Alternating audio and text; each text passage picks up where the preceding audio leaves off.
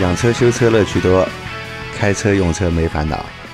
大家好，欢迎收听《老司机三人行》啊！大家听到这个开场可能会有点就是奇怪啊，因为理论上这个开场应该是老秦汽修杂谈的开场。对，但是因为我们《老司机三人行》啊，因为上个星期啊一直没有更新啊，大概就更新了一期节目。然后这个星期呢，我目前还不知道能够更新几期。但是我们老秦汽修杂谈呢，是每个星期都能够固定有个两集更新的。所以呢，就是很多老司机三人行的小伙伴，就是听众小伙伴都提意见了，对吧？他们老是说啊，就我转载就是老秦汽修杂谈到老司机三人行里面去，我在混，对吧？我在混节目，他们说啊，杨老板又混了一期，对吧？杨老板又混了一期，今天不混了啊，今天不混了，对吧？所以我们就把老秦，对吧，抓到我们就是老司机三人行里面来，我们来聊一集，帮我们做一集节目。那这期节目呢，其实也是我在。之前一直想做的，包括就是在我们在做老秦汽修杂谈的这个过程当中，也是想去和大家去做的一期内容。这期内容我们聊什么呢？聊就是新车买回来之后，嗯对吧？从买回来到你开个十万、二十万公里，嗯，不完全的一个保养手册，嗯，或者是保养守则，嗯，对吧？因为让老秦来和我们就聊这个，因为其实我们看就是在老秦汽修杂谈那个节目里面，就是。可能大家提的那些问题啊，我看了一下，就是至少有百分之五十的问题，其实都是和保养有关的，嗯，对吧？对，无非问的就是我这个车多少公里了，对吧？该换什么东西？嗯，或者我的车现在要换这个，有没有必要换，对吧？对，或者有有没有必要做这个保养？到底这个变速箱油到底是两万公里换，还是四万公里换，还是六万公里换？或者到底要不要换？可能大家问的还是以保养为主的问题，那所以我觉得我们也有必要去做一期，就是相对来说比较全的关于保养的内容的节目。嗯，可能大家一些就是对保养不是很明白的小伙伴，对吧？可能花个半个小时听一下我们这期节目，那肯定就会把保养的问题啊，基本上就是七七八八你都了解了。以后你在做保养的过程当中啊，你就按照我们这个节目的这个里面说的这个顺序，嗯，或者公里数，嗯，你来做相应的保养，对，或者更换就可以了。好吧，好的，那老秦开始吧。好的，那我们购买了一辆新车回来以后，大家都知道啊，新车会有一个磨合期，嗯，对吧？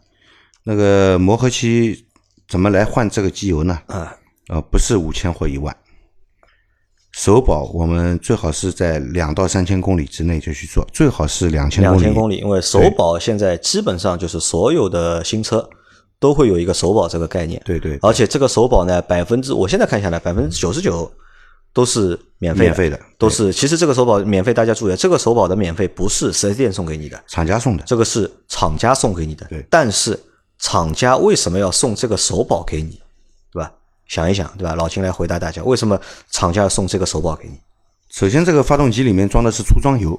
跟其其实跟我们平时用的这个机油是有区别的，它这个机油呢是能够让你发动机能够更好的磨合，啊，只是在磨合期使用，而且是磨合初期使用，啊，所以呢，为什么是两千公里呢？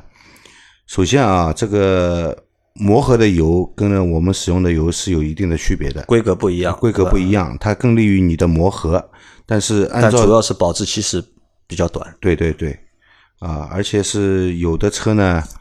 可能库存的都已经半年以上了，那么按照道理来说，只要不是全合成的机油，放个半年就应该换掉了，对吧？那我们也许会觉得可惜啊，而且是粗装油，是用来磨合用的，那我们就走个两千公里到三千公里之内，你也你也可以两千五百公里、两千公里，但是建议不要超过三千公里啊。那如果车辆使用的里程数比较少，跑不到两千公里，那我们在三个月的时候也去把它换掉。但是新车啊，我建议大家磨合期要多走走，多跑跑，对吧？对，多走走，但是不是剧烈的走啊？不是剧烈的走啊？磨合是有要求的。其实磨合上来的五百公里最重要，转速不要太高啊。转速基本上刚刚开始的这五百公里啊，转速尽量控制在两千两千转样子，不要超过两千五百转啊。接下来的五百公里以后呢，那个转速啊，也最好就是在两千五百转五百转左右，不要超三千转这样走。其实到三千转也是有点太高了。所以说首保呢，我们基本上建议是两千公里就三个月或者两千公里，哪个先到，对就是哪个先先去做，对吧？你到三个月了，如即使你到三个月两千公里没有到，你也去把首保做掉，对，或者你的车如果只开了一个月，嗯。就到两千公里了，那你也快点去把这个首保做掉，对，那首保我们是换什么东西呢？就其实就是很简单，换一个机油，换一个机滤，就解决了。机油和机滤，对对吧？如果四 S 店里面跟你说，因为首保你是免费的嘛，是厂家出这个钱，4S 店也赚不到钱，对吧？4S 店有时候会跟你说要做一个什么润滑道的清洗啊，有磨下来的金属粉末要清洗啊，不要理它啊，就换一个机油机滤就好了，好吧？任何的清洗不要做，那在这里都是在浪费钱。那顺顺便再让老秦和大家说一下，就机油到底能够派什么用处，对吧？机油对发动机来说到底起哪些作用？啊，我们先讲一下这个机油的，我们不讲性能嘛，就讲它作用，因为讲到性能的话，太复杂了嘛啊对扯远了。对，讲它的作用，它有什么作用呢？首先是润滑，对吧？第二是清洁清洁，嗯，啊，那这它最主要的两个功能。那接下来还有什么功能呢？降温，降温啊，对吧？呃，缓冲、密封，呃，防止机件的腐蚀氧化，啊，这是它机油的主要的一些一些功能。那机滤是派什么用的？机滤，因为我们的机油是在发动机内部循环使用的，啊，通过机油泵从油底壳里面抽取机油，送到哪里？送送到哪里呢？就送到机滤，通过机滤的过滤以后，再送到发动机各个需要润滑的部件，啊，是这样来工作的。那我们的机滤呢，就是把机油里面的杂质给过滤掉，啊，保证送到每个机件上去的那个机油的清洁程度，就是起这个作用，啊，所以换机油一定要换机滤的，换机油一定要换机啊滤，吧？对对对如果不换的话，你机油可能白换，对吧？因为之前的就是那些机油里面的杂质都在你的机滤上面，对吧？都在机油机呃对那些都在里面。但是你说这个要回到机油里面的可能性不多，但是它的那个过滤能力啊下降会变差啊。啊，过滤能力的就下降了嘛，对吧？但是、呃有一部分有一部分很细小的垃圾又被新的机油带出来的可能也是有啊，所以更换机油的时候必须更换机滤啊。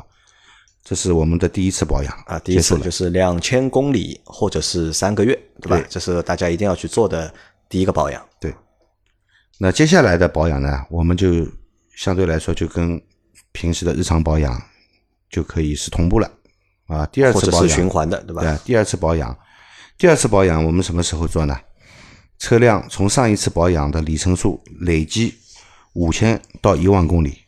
那为什么我说是五千到一万呢？因为你选择的机油有可能不同，啊，如果你选择的机油是是矿物油或者半合成油，那我们建议你是五千公里做一次保养，啊，如果是选择了全合成机油，很很高性能的这些机油，它本身使用寿命就长，化学性性能也比较稳定的，我们可以在一万公里的时候来做一次保养，啊，那第二次我们做保养的时候呢，应该考虑更换一次什么呢？机油和三滤。啊什么是三滤呢？就是机油滤清器、空气滤清器以及我们的汽油滤清器。汽油滤清器啊，为什么我们要换空气滤清器呢？空气滤清器，因为我们的发动机跟人一样的，是不停的在呼吸，对吧？吸进新鲜空气，燃烧以后通过排气管排出废气，啊，那我们要，因为空气啊里面的杂质很多，灰尘，灰尘其实很复杂的，它里面的细小颗粒物很复杂的，对吧？有不同的化学成分，有不同的材质，对吧？有金属粉末，有那个泥土或者是那个岩石的粉末都会有，以及我们城市里面造房子啊、钢筋水泥啊这些，就乱七八糟的嘛。呃，什么东西都有。那决定了什么呢？决定了它灰尘里面的成分很复杂以后啊，它硬度也不一样。那有些东颗细小颗粒的硬度啊，超过我们发动机里面任何一个机件的金属硬度，对吧？那像这样的坚硬的颗粒就会损害到我们的发动机，损害到我们 我们活塞是在高速的往复运动。如果吸进的空气里面有这些杂质的话，我们发动机的使用寿命会大大的缩短。所以呢，其实空滤就是一个口罩，嗯，对吧？雾霾天气我们出门要戴个口罩嘛？为什么要过滤空气里的杂质？空滤就是起这个作用，给发动机带来一个口罩，保证它吸进来的空气是新鲜的，啊，不是新鲜啊，是干净的，干净的啊，过滤掉了大部分的啊大部分的粉尘，对吧？所以空滤呢，用一段时间以后呢，它会变脏，变脏了以后呢，有些小伙伴呢会觉得，哎，这个东西上面就是灰尘嘛，我把它敲打一下，用压缩空气吹扫一下就好了。敲打是可以，但是只是只是在表面附着在表面的，它如果吸到里面一定的深度了，你靠敲打拍打是不能够去除的。那有些人说，哎，我用压缩空气来吹，来吹扫，把它吹出来，好。吹扫可以吧？可以的，但是吹扫会有一个问题，因为压缩空气的那个压力太高，有可能会击穿它的网孔。网孔击穿了以后，造成什么呢？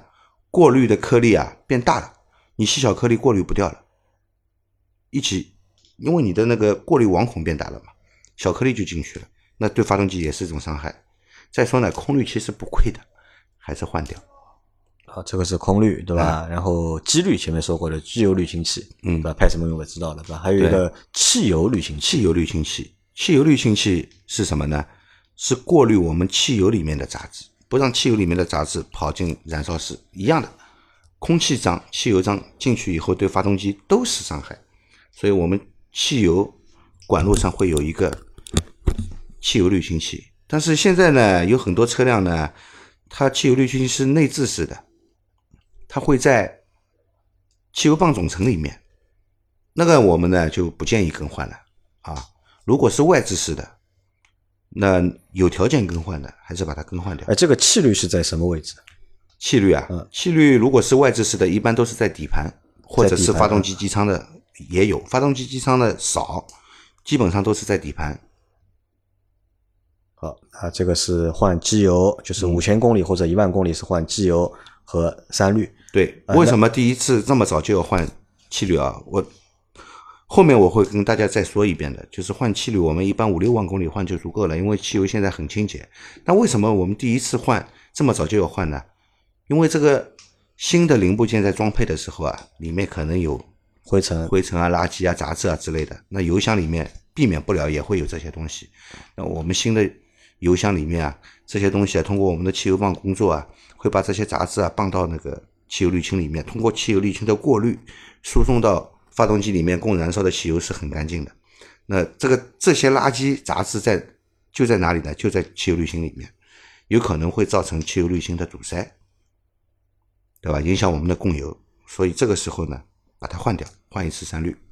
那这一次气滤换掉以后呢，你接下来呢，可以五六万公里再换一次，啊，叫汽油滤芯滤芯。这个这次保养做好以后呢，就是我们以后都是按照这个五千或一万，看你使用什么机。如果你是全合成的，那你就是一年一万公里。或者一万公里做一次；如果你是半合成的，就就是五千公里或半半年年做一次。啊，对，就是这样的一个最基本的保养，这是对吧？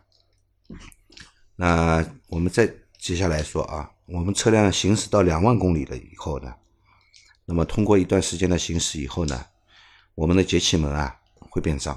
节气门为什么会变脏呢？一是我们吸进来的空气虽然经过了空滤的过滤，但是有些细微颗粒还是过滤不掉，它会积在哪里呢？积在我们的节气门这里。那老秦，我问一下，就节气门在哪个位置？节气门呢，还有它是派什么用的？对吧？啊，因为我我们 发动机呢，首先我们那个内燃机燃烧是要什么呢？是要那个氧气和燃料，燃料就是我们的汽油，对吧？氧气就是我们吸的自然吸气也好，是那个涡轮增压涡轮增压也好，它都要发动机都要进气，都要吸气。那吸进的空气里面含氧，对吧？所以我们这个节气门是派什么用处的呢？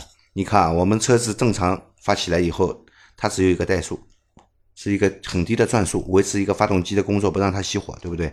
那我们车子要跑得快，我们俗称就是踩油门，你给的油多了，对吧？给的油多了，那车子发动机转速就高了，车子就跑得快了，对吧？那么我们平时踩油门这个油门踏板是在控制什么东西？控制的是油量吗？控制的不是油量啊控制叫叫油的油门，其实我们发动机控制的发动机的进气量，而不是油量，啊，控制的是进气量，不是油量。控制的是进气量啊，控制控制的进气量，通过电脑换算以后，它会配比抽多少油出来哎？配比多少燃油供给，来让你这个发动机来燃烧啊，这个是电脑自己来配比的。但是我们人为控制的是什么？就是进气量。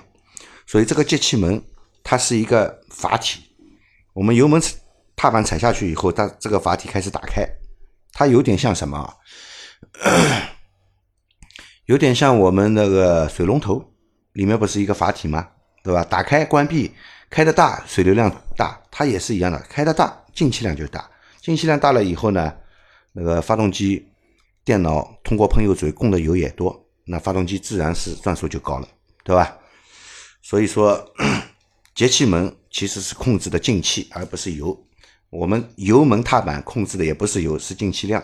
通过什么来控制？通过节节气门。节气门里面有一个阀片，打开的开度越大，角度越大，进气量越大啊。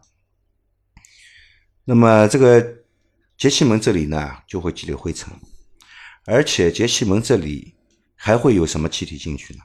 不单单是吸的新鲜空气进来，还有我们发动机在工作的时候，那个曲轴箱要保持通风，对吧？曲轴箱这里面的发动机里面所产生的那个废气，它会通过一个废气循环阀的控制，来输送到节气门的前面，有的是输送到后面，要看是哪种车型啊。有的是输送到前面，输送到后面都会有输送，哪怕是输送到后面，也是在节气门附近。那这些 气体里面呢，多多少少的是含油的，它就会在这里粘附相当的一些灰尘积累在这里啊，包括那个燃烧不充分的积积碳也会粘附在这里。那节气门的清洗它是怎么清洗的？节气门的清洗就是用清洗剂来清洗它，就用清洗剂哎，把表面的污垢清洗干净就好了。啊，所以每隔两万公里呢，我们应该清洗一下我们的节气节气门就两万公里一定要就，清洗一下因为节气门你不清洗的话，它那个污垢越积越厚，会影响你的进气。为什么有时候我们说，哎，油门踩下去，怎么车子没像新的时候跑不动啊？进气量不够了嘛，对不对？那洗干净了，进气量有保证了，动力也有保证了。啊，啊，但是节气门清洗啊，这个我们不建议小伙伴自己洗啊，这个是要找专业的人施工的。首先，我们现在的节气门不像以前都是机械式的，现在大部分的节气门电子的都是电子的，对吧？它是因为有污垢的积累，它的那个空气流量会有变化。我们要维持一个正常的怠速转速的话，它通过电脑板自适应学习，会改变它的一个工作角度的。啊，再说它清洗的时候啊，不是用普通的清洗剂，有专门的清洗剂了。如果你用错清洗剂，会造成节气门损坏。所以还是找专专业的人来给你清洗。清洗完了以后，这个节气门还是要做初始化的匹配学习的，要不然它的怠速啊，洗完了以后怠速会变得很高，甚至于不稳，高到什么程度？高到两千多转都会。所以就是我们很多车就是在怠速车抖，嗯对吧？有可能就是这个节气门节气门对吧脏了，对对吧？进气不足，所以导致它就是发动机燃烧也不充分。对，啊，那个节气门其实是一个很重要的，但很多人呢会忽略掉。他有的人脑子里的想法就是，哎，我这个空滤嘛，就是口罩嘛，我吸过来的已经很干净了，它怎么会脏呢？不不会脏的。那这里的其实走的气体很复杂的，不单单是你的新鲜空气。如果纯粹是新鲜空气，它倒不会怎么脏，对吧？就是因为有废气循环通过这里以后，造成它会脏的。那为什么废气循环非要跑到这里来呢？非要跑到这里呢？为什么要有废气循环？废气循环有两个好处：第一，废气它是热的，它可以加温我们的进气温，提高我们的进气温度，把我们吸进来的冷的空气给加温了。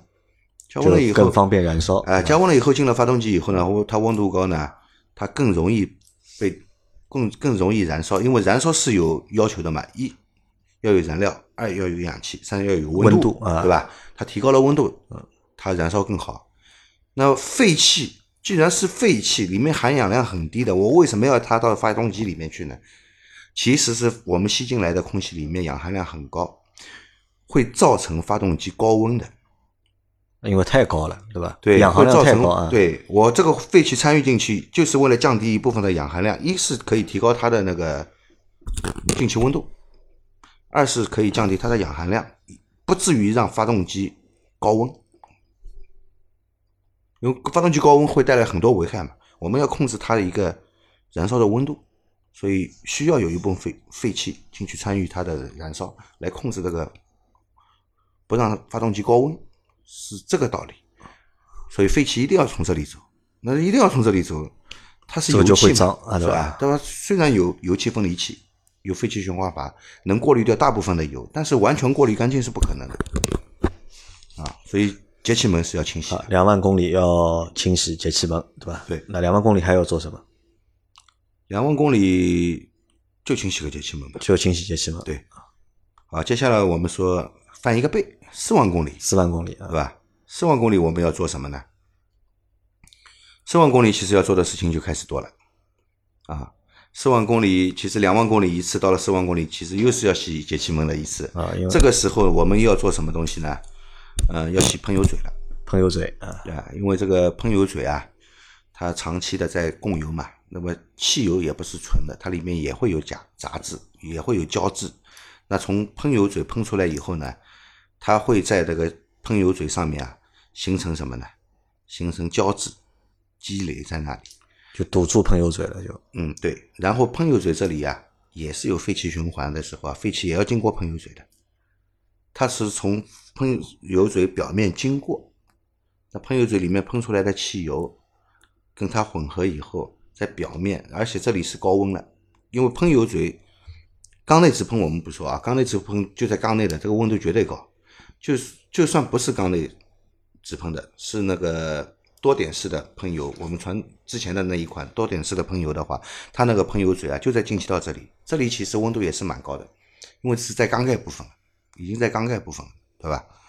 那它在高温，而且空气质量不是那么好，里面有因为有废气成分，有油气，它会产生什么呢？会产生积碳。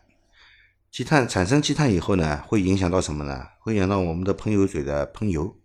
我们正常的话，喷油嘴喷油，因为以前我们用化油器的时候呢，化油器可以把汽油雾化，跟空气混合送到缸内燃烧。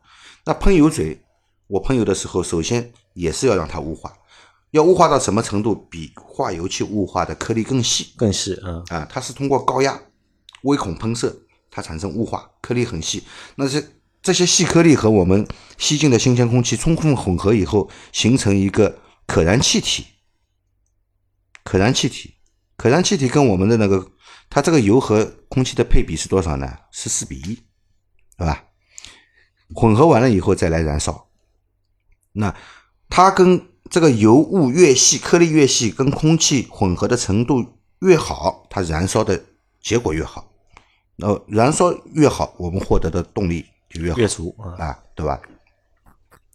它一旦喷油嘴脏了以后呢，它喷出来的油啊，它不是雾状，是柱状油柱。那你这个油柱喷到空气里面，你有多少可以跟空气充分混混合呢？对吧？那自然会影响我们的燃烧。燃烧不好以后，造成什么？造成缸内的积碳。燃烧不充分会缸内积碳。缸内就。又有积碳了啊，所以它这个喷油嘴的积碳你胶质你不清除掉啊，它会造成缸内积碳。那这个喷油嘴清洗它是通过什么方式？和就是节气门一样吗？不一样，清洗喷油嘴就是我们所说的打吊瓶，或者有些燃油添加剂在油箱里面啊，它通过那个油轨的供到的油轨供到那个喷油嘴，喷油嘴在喷油的时候，它里面含清洗剂，有可能。也能把它洗干净，但是洗不到这么干净的。其实最直接、最彻底的清洗办法就是打吊瓶。我清洗剂直接供到燃油供轨里面，通过喷油嘴正常的喷射，把它自己给洗干净。明白了吧？啊，明白了啊。好，这个是四万公里对吧？喷油嘴要清洗的啊。那洗喷油嘴的同时，我们还要洗什么呢？进气道。进气道。喷油嘴就在进气道这里。进气道上面也有积碳，进气道的积碳，包括那个进气门背面的积碳，都会形成，都会形成。啊，其实呢，我们用那个喷油嘴清洗剂在洗喷油嘴的时候啊，也在洗进气道，也在洗进气道，但是没有洗的那么彻底的干净。那我们也会有专用的清洗剂，专门洗进气道的，可以清洗的。如果你坚持四万公里这样清洗一次进气道的话呢，那你很少。有概率要打，要拆下进气气管，把进气道上的那个我们俗称的挖煤那些积碳去刮除，要积得很厚的时候，你只能刮除了，你靠清洗剂是不行了。但是你平时一直坚持使用的话呢，它积累了一点就洗掉了，积累了一点就洗掉了，它一直是很干净的，就不用去把它拆开来再去挖了。啊，所以如果是缸内直喷的，那喷油嘴在缸内直接喷的，它是进不到。进不到这个进气道的这里的，所以说对进气道也没有清洗作用，所以我们有专门的清进气道清洗剂，但是这个要常用，有四万公里一次嘛，就是这个要常用，你不能说十几万公里我用一次，十几万公里用下来，对不起啊，这个积碳已经积得很厚了，洗也洗不干净了，洗洗不掉了，只有挖了，只有挖了啊！而且挖的话，你想呀，这个总是用硬物来挖它了，总归多少是有点伤害的，对吧？好那这些东西全部洗完了以后呢？如果缸内积碳很严重的话，我们看情况啊，不是说四万公里就一定要洗缸内积碳，不是的。我们可以通过内窥镜的观察，或者没有内窥镜的小伙伴也可以通过什么方法呢？拆下火花塞，用强光手电筒对着缸里面照，看得到的。啊，里面如果是很黑的、厚厚的一层碳的，这个时候是需要清洗的，是需要清洗的。通过我们的火花塞的工作燃烧的程度，你可以看火花塞最标准的颜色燃烧是铁锈红。我们火花塞头部啊是铁锈红，这是燃烧的最好的状态。在这样的，如果你的火花塞燃烧的是铁锈红的状态的话，就里面不会积碳，里面不会有积碳的，肯定干净的。我看火花塞就知道，这个火花塞头上如果积了很多积碳，对不起，你那个缸内的积碳更严重，因为火花塞。头部它是点火的中心，燃烧应该是最好的地方。如果它上面都是积碳很严重的话，你可想而知。那我这里有个问题啊，那如果我每四年我做一次喷油嘴的清洗，四万公里，四万公里做一次喷油嘴的清洗和进气道的清洗，嗯，还会存在这种缸内积碳的情况吗？缸内积碳是另外一种做法。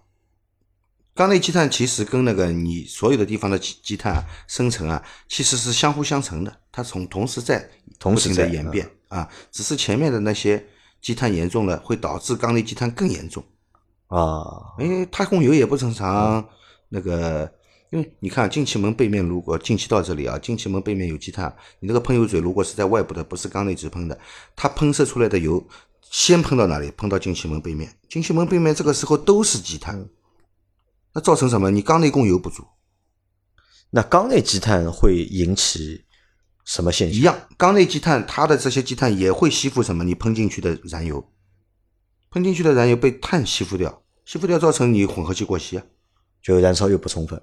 混合气过稀以后，一是功率降低了，混合气过稀还会造成什么啊？造成那个缸内燃烧的温度偏高，温度高，温度高以后啊，火花塞头子会烧得很白。火花塞头子烧的白不是好事啊！你就说，哎，你看烧的这么白，一点积碳都没有，很干净啊？不对，你有问题，你混合气过稀了。你你要想想，你喷进去的油，如果是汽油泵供给的压力低，造成供油不足是另外一回事，对吧？如果是我所有的油压都正常，啊，喷油量也够，那为什么还会稀呢？被积碳吸附掉了，要么就是你喷油嘴喷出来的油。不能完全雾化，有有些油根本就没被燃烧就排出去了，那你尾气也会超标，尾气也会超标，对不对？所以说这个喷油嘴啊、进气道，包括气门、进气门背面的积碳，是一定要把它清除干净，一定要清除干净。对，一定要把它清除干净，这样你才能保证一个发动机的良好的工良好的工作。那如果你这里都是很干净的话，缸内积碳也不容易形成。缸内积碳的形成，首先是你前面出问题了，才会导致它出来的问题。因为缸内积碳，也就是说在缸内燃烧不好，才会产生积碳。那一旦产生了积碳以后，你前面再好也没用了，你喷进来的油被缸内的那个积碳吸附掉了，嗯啊，吸附掉了以后，造成它燃烧并不好，很多油吸附在缸碳里，碳上面，碳像海绵一样，吸了油以后呢，它更不能充分燃烧，被吸进去的这副这点油没有充分燃燃烧，又产生了积碳，对不对？是一个恶性循环，积碳越积越多。所以说，你先保证前面这些都是工工作良好的，那缸内积碳自然而然的会生成的少，对吧？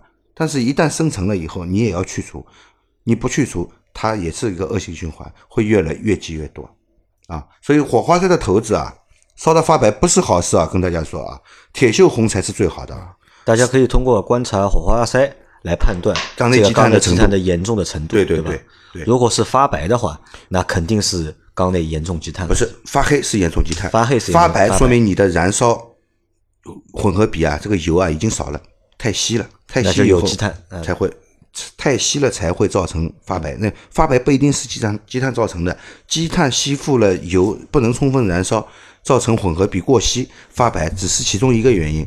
那进气门漏气呢？排气门漏气呢？啊都会引起它发白，对吧？如果是红的，那说明就是铁锈红是最好的最颜色，好的嗯对。啊，那这是三个四万公里就是要去清洗的，嗯对吧？还有什么四万公里要做的？那四万公里嘛，我们之前说过了嘛，两年四万公里嘛，还要换什么呢？换防冻液，防冻液，嗯，换刹车油，对吧？那四万公里呢，有很多变速箱呢，特别是美系车的变速箱，四万公里肯定是百分之一百要换油了。美系的，那德系的呢，有些变速箱呢，它会写六万、八万啊，那四万公里换呢，勤换总是有好处的。那你觉得这是过度保养，你也可以不换，按照说明书来。但是我知道的最长的也就是宝马是八万公里嘛，对吧？这个八万公里换下来的油已经是吸的嗯都是不是吸的，已经发黑了啊！这个其实变速箱油发黑啊，变速箱说明已经是损坏了。啊，现在是说变速箱油对吧？是，对对对，所以说四万公里还要换那个就是变速箱油。换变速箱油，那有些德系车你适当的延长一点，延长到六万公里也行，但是不建议一定要等到八万公里换。那我觉得我们老秦汽车杂谈这个节目就普及了几个点啊，就有一个点就是变速箱油这件事情。嗯，可能我们在做之前，很多小伙伴都不知道，就是变速箱油是要换的，也搞不清楚到底是多少公里换。那后来因为节目，你看节目做了二十多期嘛，对吧？做之后就很多小伙伴听了我们节目之后就去换了，就是变速箱的油，对吧？换完之后都回来反馈说，对吧？哎，一下子就是啊变速箱不卡顿了，对吧？对对对换挡变得流畅了。啊，顿顿挫感也没有了，对吧？这个是为什么呢？因为你的变速箱油啊已经变质了，已经不能维持的一个正常的工作状态了啊。那这个变速箱油就是不管你是因为变速箱有很多种嘛，对吧？有手动的，有 AT 的，有双离合的，有 CVT 的，嗯，对吧？或者还有 AMT 的，嗯，那都是四万公里。手动的变速箱油呢，我也建议四万公里更换啊，也建议四万公里更换，但是适当的延长也是可以，也也是可以的。你到六万、八万都可以，因为手动相对来说呢，它工作的环境啊，没有自动变速箱这么严苛，没有这么严苛，你适当延长是可以。那双离合的、AT 的和那个 CVT 的呢，当中会有差别吗 CVT 跟自动变速箱差不多，？CVT 和自动变速箱四万公。里你就换 CVT 这个油，其实它这个对抗剪剪切性的要求很高的。那个还有双离合是吧？双离合呢，它分湿式和干式的，湿式的你就完全参照参照那个自动变速箱就可以了，它的那个离合器也是跟自动变速箱一样的泡在油里面的。那干式的呢，它虽然齿齿轮工作部分用的是齿轮油，但是它和普通的手动变速箱的油用的油还是不一样的。不一样啊它那个要油的要求比较高。那适当的呢，也应该缩短一点这个更换周期。那最好也是四万公里换。如果你四万公里不换，六万公里最好是要换掉了，不要不换。啊，六万公里的话还是换掉它的好。那换那个变速箱油啊，除了换油液之外，还有别的东西吗？还有滤清啊，自动变速箱是有滤清的。有滤清的，有滤清的就有很多油都是带滤清的都。对对对对，它有滤清器的。它它就跟那个机油滤清器的作用一样，因为它这个油在整个变速箱里面是循环使用，所以它需要有一个滤清器来过滤里面的杂质。因为变速箱你看金属的部分磨下来会有细粉末的，对吧？还有它那个摩擦片，离合器的摩擦片，它工作的时候也会有粉末磨下来的。它这个都是要靠里面的滤清器来过滤的，啊，所以换油的时候滤清器要换的。好，那你想四万公里三个东西要清洗的，喷油嘴、进气道、嗯。缸里积碳，嗯。要做，然后还有就是变速箱油、对。刹车油，对。和那个防冻液。防冻液，对。也是要换，对对对对？这个是四万公里，嗯还有吧？对？四万公里那洗洗完，我们这样说啊，全部做好了以后，那最后我们洗下来的积碳都会通过排气管排到排到车外去，对吧？啊，那我们排气管上面有一个重要装置，三元催化，对吧，三元催化，它是净化尾气的啊，这也好像也是一个一直被大家忽略的一个部件，对的。那我们洗了那么多的垃圾出来，它都跑到三元催化上面去了。三元催化呢，它是细孔通气的，很细的孔。为什么是细孔呢？它要保证通过的废气充分的和三元催化起化学反应，就起一个催化反应，来净化我们的尾气，对吧？如果一旦三元催化，它表面附着了这些垃圾以后啊，它跟我们的废气接触面积就变小了，不能够很好的来过滤，过来来催化我们的里面的有毒有害的物质，甚至于严重的三元催化那些细孔啊，会被你排下来的大颗粒的积碳啊堵塞。那排气管一旦堵塞以后呢，造成什么呢？发动机无力，加油门跑不动，水温高，爬坡爬不动，啊，油耗明显增加，啊，那三元催化我们最后别忘了把它也洗一下。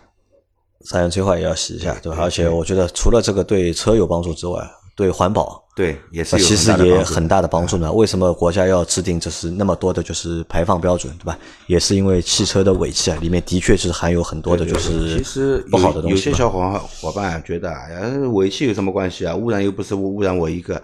你要知道，污染是不不是污染你一个，但是你也是这个人群中的其分其中一份子。大家说像你这么想的话，那完蛋了，我们吸进去的是什么气体啊？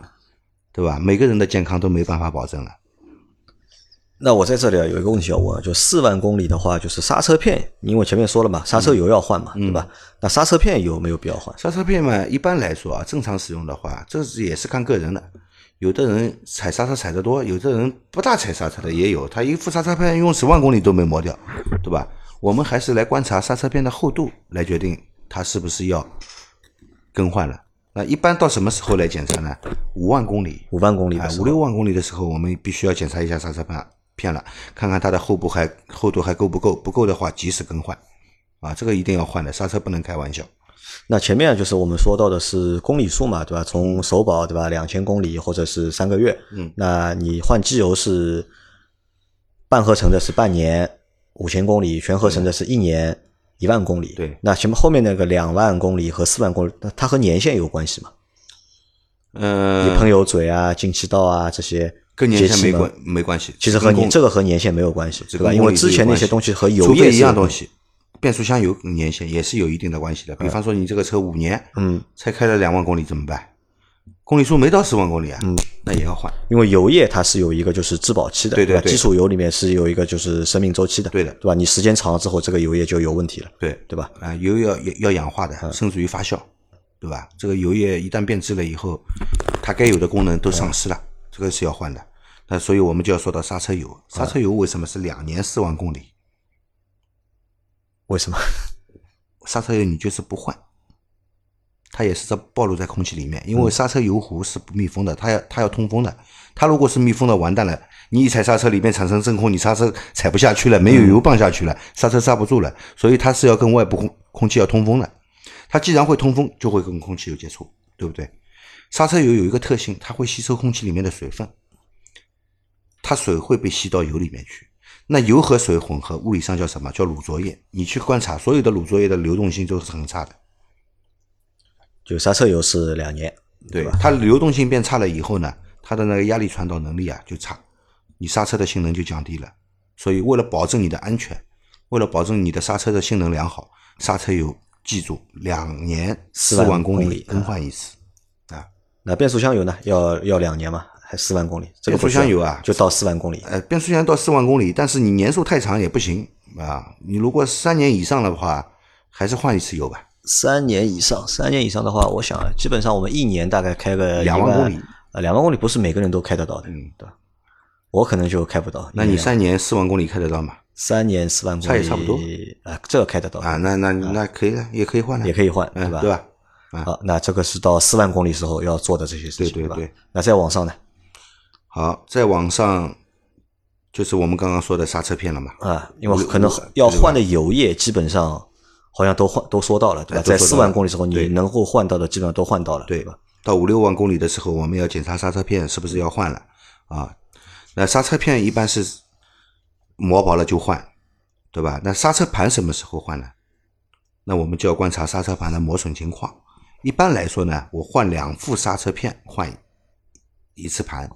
那有些刹车片呢比较软，啊，刹车片磨得快，对盘呢就不伤。它那个盘呢，我们基本上啊，这个盘磨下去多深来换呢？磨下去大概有一毫米了要换了。你可以观察一下，如果我两副片子用掉了，哎，刹车盘还是很好啊，没磨损多少，那你就不要换刹车盘，继续换刹车片。啊，刹车片盘一般来说磨下去一毫米了，那就是要换了。这个是通过观察，对吧？，通过观察。那五六万公里的时候，还有一样东西要换，轮胎是不是要换？啊，轮胎要换了。轮胎因为我们的花纹差不多五六万公里左右啊，也磨损的差不多了。那我们要检查一下这个轮胎花纹是不是快到安全线了。如果接近安全线了，不要等，一定要磨到安全线嘛，已经很接近了，那就换掉啊。轮胎呢，还有一些车主呢，车子平时用的少，有的人可能一年只开个几千公里的都有，那他这个五六万公里不得了了，要用要用六七年了，对吧？用六七年嘛，花纹看看还可以，但是橡胶会老化了老化的啊。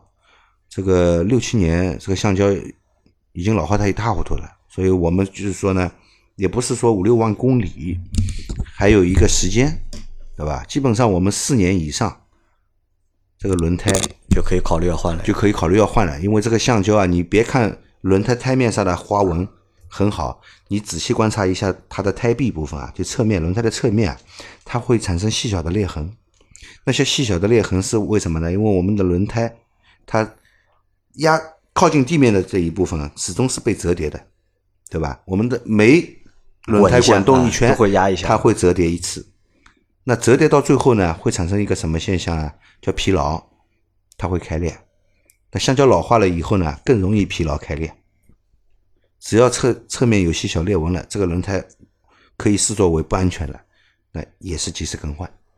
啊，胎纹再深也要换。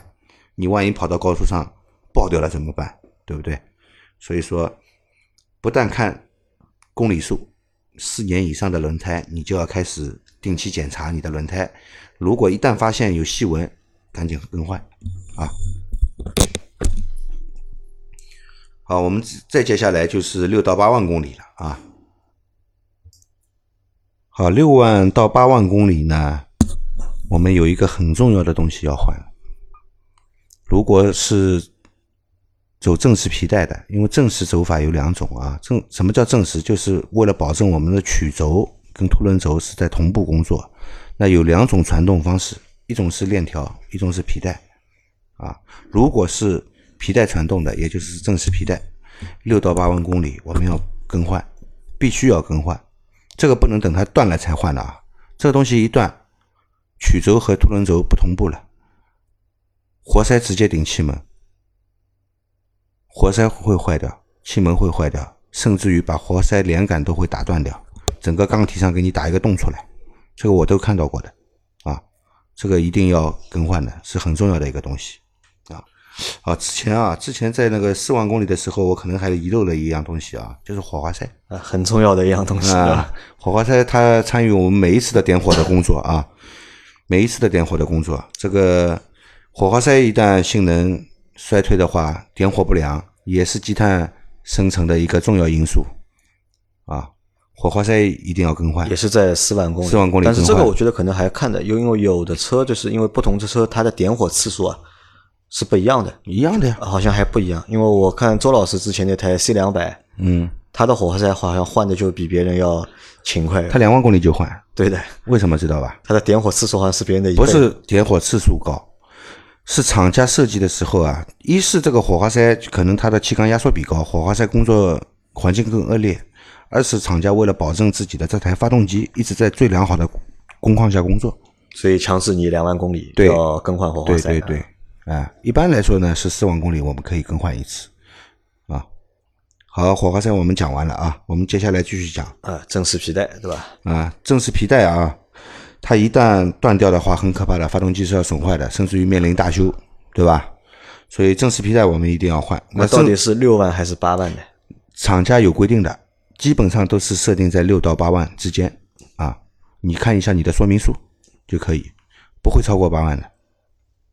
超过八万以后，这个风险太高了，因为正时皮带跟我们发动机外外部的皮带，外部皮带是用的多刃带或者三角带，正时皮带是用的同步皮带，它是齿齿形的，这个齿打掉一个就错齿了，错齿会造成什么？造成发动机的那个进气的那个 进气或者排气排气啊，这个配比出问题。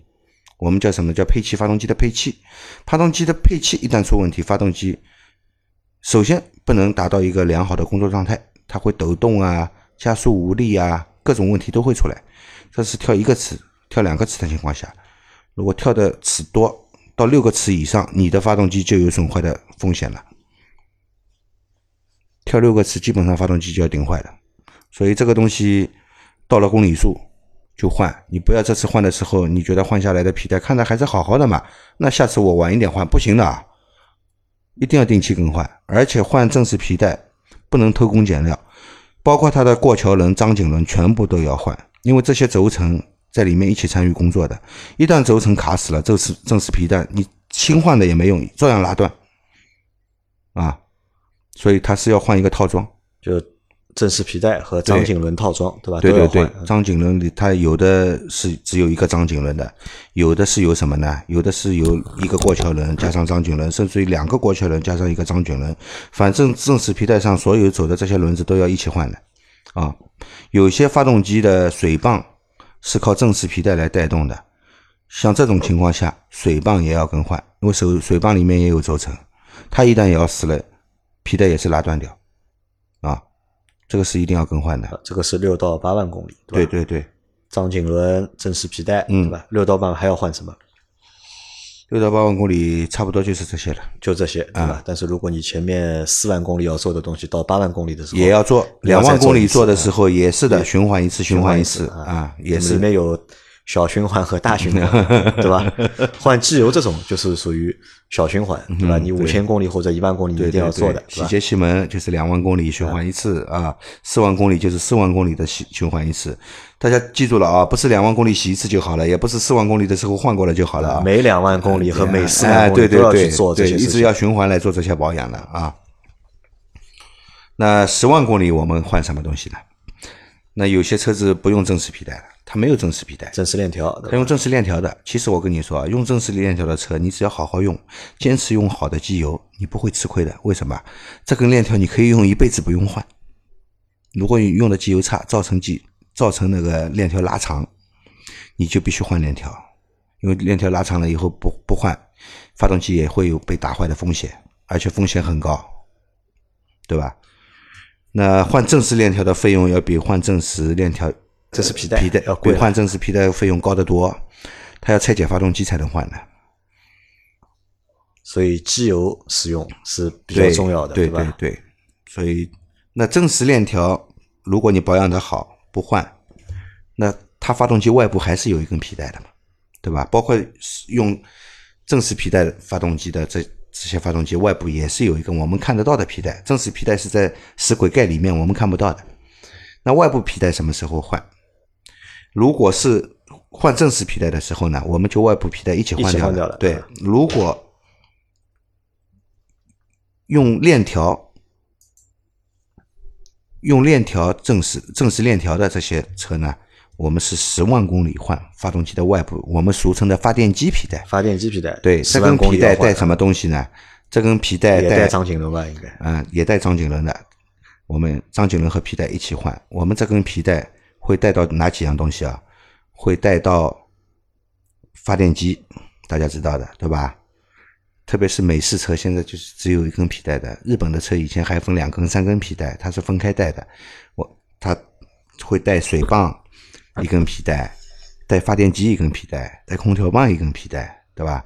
但是美式车一般一根皮带，所有的都在里面了，啊，它不但要带你的发电机，还要带你的空调棒，有的水泵是在外面的，还要带你的水泵，都要带这根皮带，所以这根皮带也很重要。那十万公里了，我们哪怕你不换，你也要检查是不是有细微的开裂现象，只要发现有很轻微的开裂现象，必须换。它一旦断掉了以后，水泵不循环，发动机没冷却，发电机不发电，你车没电用，对吧？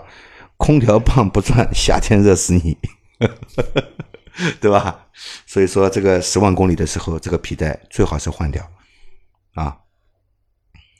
好了，我们现在说了差不多一辆车上发动机变速箱部分。刹车制动也说到了啊，也说到了。哎，那我有一个好像我们没有说到，就是我在做保养的过程当中啊，就是经常好像四 S 店会让你做一个油路的清洗啊。油路的清洗，油路呢，其实油路分两种，一个燃燃油道，一个是润滑道，机油润滑道。嗯啊，润滑道呢，如果你一直是使使用全合成机油的，这个清洁能力也很强，它里面不会生成什么油泥的，你放心用，不用洗的。其实，如果你用矿物油，用了一段公里数以后呢？大概在四五万公里的时候，它里面的油泥会产生相当的油泥了。那你要做一次润滑道清洗，保证那个机油供油的那些通道不会变窄，保证机油供油的通畅。啊，那这个一般在什么时候做？嗯，你跑个四万公里左右吧，也是。就四万公里也可以去做，就是油路的清洗。油路清洗就是倒一罐，油倒一罐那个发动机。润滑到清洗剂进去和废机油一起循环，循环个车子怠怠速就可以了嘛，十到二十分钟把油放掉，或者是放掉以后有专门的清洗油倒进去清洗，清洗完了以后放掉。但是如果我做的我用的是全合成机油的话，嗯那基本上这个是油路清洗不需要去做的，不用清洗，对吧？很干净的，发动机里面很干净的，没什么意义。这个这个清洗就变成浪费了。如果用用矿物油的话，的确是需要清洗。啊，好，那。是从新车买回来到十万公里，就是要做这些东西，然后就大家就按照这个顺序或者按照这个周期对去做保养或者更换就可以了啊，对吧？对，还有什么是需要就我们要做的吧？好像那我们少了一个就是天窗，对吧？之前我们在回答问题的时候也经常会问到这问题嘛。对，天窗堵啊，甚至有有有有听有车子天窗堵了，车子底盘下面被泡水了嘛？对，对吧？那天窗呢？我们差不多呢是多长时间呢？我们这个就不要按公里数来了，啊，按时间吧。我们做到个一年到一年半去通一次就可以了。一年或者一年半啊，去通一次去通一次。那个天窗排水管道啊，我们可以用那个用什么来清洗呢？用那个压缩空气吹一下，用一根细管子，这个自己也洗不了啊，用一根。相同口径、差不多口径的细管子呢，插入管道里面，用压缩空气来吹扫一下。吹扫完了以后，浇点水，试一下，看看它是不是通畅。足够通畅了就可以了。如果不通畅的，继续吹，吹到它通畅为止。这样就会避免我们的那个天窗漏水导导致什么呢？导致我们汽车的室内啊，或者顶部啊，或者 A 柱啊，或者那个地板下面的积水啊，都可以都可以避免了。那还有什么没有换的？就是空滤好像没有换，空调滤清器。啊，接下来我们来说空调。啊啊，空调滤清器呢，我们怎么换呢？一年更换两次。一年更换两次。为什么我们要一年更换两次？啊，我们先讲什么时候更换。这两次放在什么时候更换？不是随便什么时候都能更换。春季过后，我们来换一次。为为什么我们在春季过后要换一次呢？花粉会比较多。哎，花粉比较多，春天花都开了嘛，对吧？花花开了以后，花里面有花粉，花粉以后被我们的那个风啊吹了以后，空气里面，所以你看到春天的时候，有些人有花花粉过敏症的，哎，会它会会很严重。为什么空气里面有很多花粉？所以我们这个空调滤除了过滤灰尘，还要过滤花粉啊。那花粉多的季节过了以后呢，我们把这个滤清给它换掉啊。然后第二次更换的时候，在什么时候呢？在秋季过后，冬季来临之前，秋季过后。为什么是在秋季过后呢？你看，春季有花粉，秋季有什么呢？秋季有落叶。落叶除了那种针叶植物，包括那些大片的叶子的植物，它叶子枯黄了以后啊，变干燥了以后啊，也会变成很细的粉末的，对吧？这些都在空气里面，所以秋季过后也要换一次空滤啊。那么我们的这个间隔会不会太短？就你春天过了换，对吧？秋天过了换，半年。就三个月嘛，其实春天过了之后是夏天嘛，夏天过完了以后是秋季啊，秋季过完了才换哦，到冬天的时候啊，对啊。那空调的话是空调滤清器要换，对吧？那那个呢？那还有需要？还有一个蒸发箱，蒸发箱啊。虽然我们有滤清器，嗯，但是不能过滤到完全啊。而且蒸发箱它夏季在工作的时候啊，是一个很潮湿的环境。对吧？它里面会产生什么呢？细菌，啊，细菌，潮湿加上温度，工作的时候是低温的，但是你不工作了以后，温度马上回上来了，对吧？夏季本身环境温度高，加上潮湿，好，细菌就喜欢在这样的环境，而且它通风不良，最喜欢在这样的环境里面生长，细菌、霉菌都会有，然后异味就出来了，异味就出来了。那我们应该怎样呢？来清洗一下蒸发箱，把蒸发箱给洗干净，啊。不让它细菌在里面滋生，那这个就也是作为一种保养。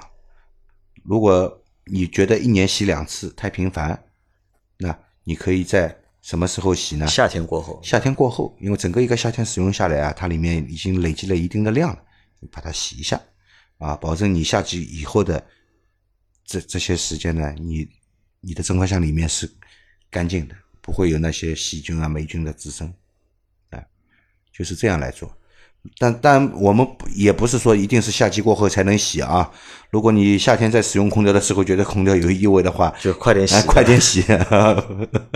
你不要等到夏天过完了再洗啊。那空调的冷媒，冷媒到底要不要换？冷媒其实也是有保质期的。冷媒的保质期一般是三年，三年，嗯，对，是。三年以后呢，冷媒也不是说它就不制冷了，它也能制冷，只是制冷效率会下降啊。然后我们的那个冷媒啊，如果它效率下降了以后呢，它制冷效果达不到呢，那你相对来说发动机的负载就长，因为它要打的时间长嘛，才能把温度打下来嘛，对吧？那油耗也就增加了啊。如果有条件的话呢，就是。不是说有没有钱啊？如果就是对爱车比较爱护的，对车比较爱惜，对吧？比较爱惜的，希望我的那个所有的功能是在最好的、良好的状态下工作的呢？那你可以三年冷媒也换一下啊，三年到四年把冷媒换掉。但是换冷媒的时候有一样东西要换的，其实有很多人不换，只是简单的放一下。什么东西要换？干燥瓶。干燥瓶，对，干燥瓶要换的。那空调系统上有一个装置叫干燥瓶，它只是过滤过滤那个空调冷媒里面的水分的啊。这个时间长了以后呢，你不是说水分吸满了，它这个因为是密密闭状态下工作的，外外部的水分也是进不去的啊。它只是什么呢？就是你初装冷媒的时候，里面肯定会含水的，它首先要把这点水给吸收掉。你不吸收的话呢，它这个在空调整个制冷系统里面啊。水会结冰的，在膨胀阀这里会结冰的，结冰了以后，结冰了以后造成什么呢？造成那个膨胀阀的堵塞，它没办法循环，就不制冷了啊。所以说这个干燥瓶要一起换，而且干燥瓶年数多了以后啊，它里面有时候干燥剂啊会散散掉的，因为干燥瓶这里工作温度是相对来说是高温的，它干燥剂如果散掉了，跑出来跑到管道里面去了。那空调系统也是堵塞了，到时候你整个空调系系统的管道要拿出来吹洗，要清洗，呃，清洗不好的话，有可能还要更换管管道之类的。所以，如果你换冷媒的话，干燥瓶一起换干燥瓶一起换掉。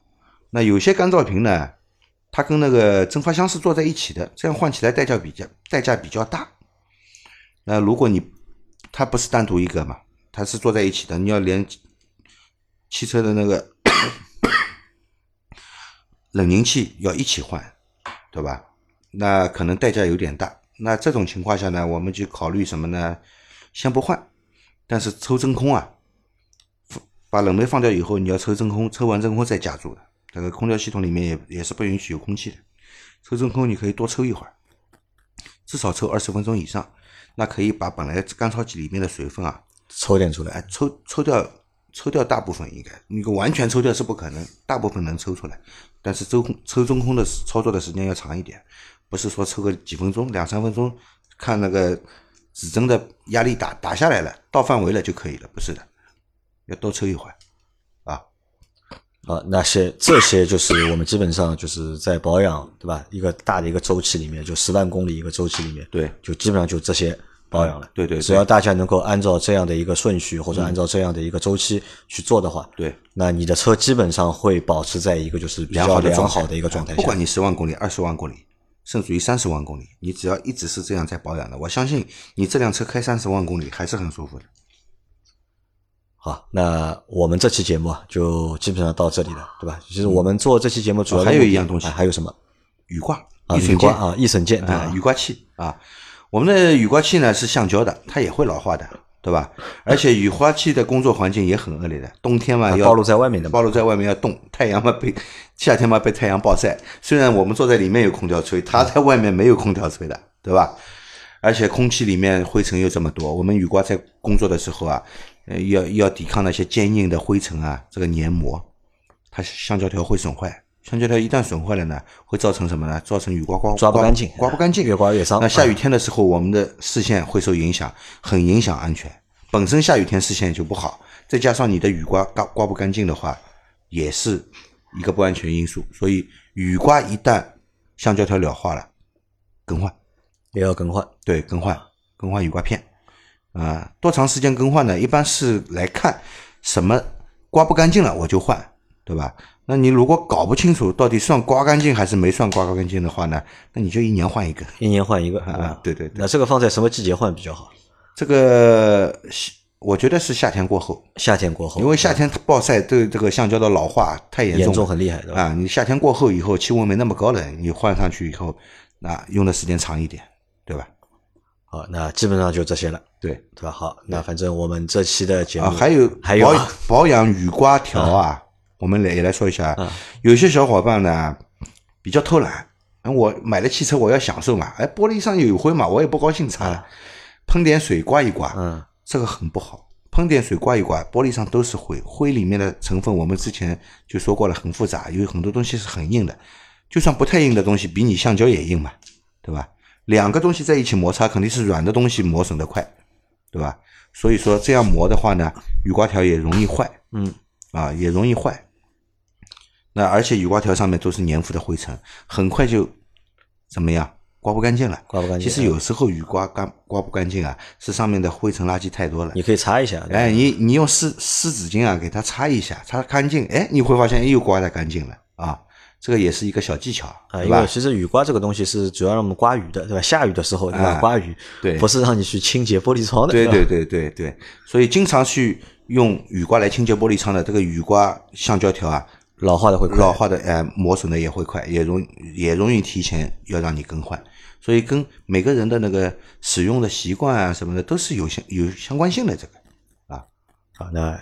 现在基本上都全了吧？哎，差不多了啊，差不多了。好，那反正这期节目到这里差不多就结束了，对吧？我建议啊，大家可以就是把我们这期节目啊，就是保存下来，对吧？可以多听几遍，对吧？对对。基本上如果按照老秦这个就是保保养的，就是养护的流程或者规则来做的话，那就像老秦说的，这个车就是不要说开十万公里，对吧？哪怕开个二十万公里、三十万公里的话，对，都不会有什么。这个车都会保持一个比较好的一个状态。对。好，那我们。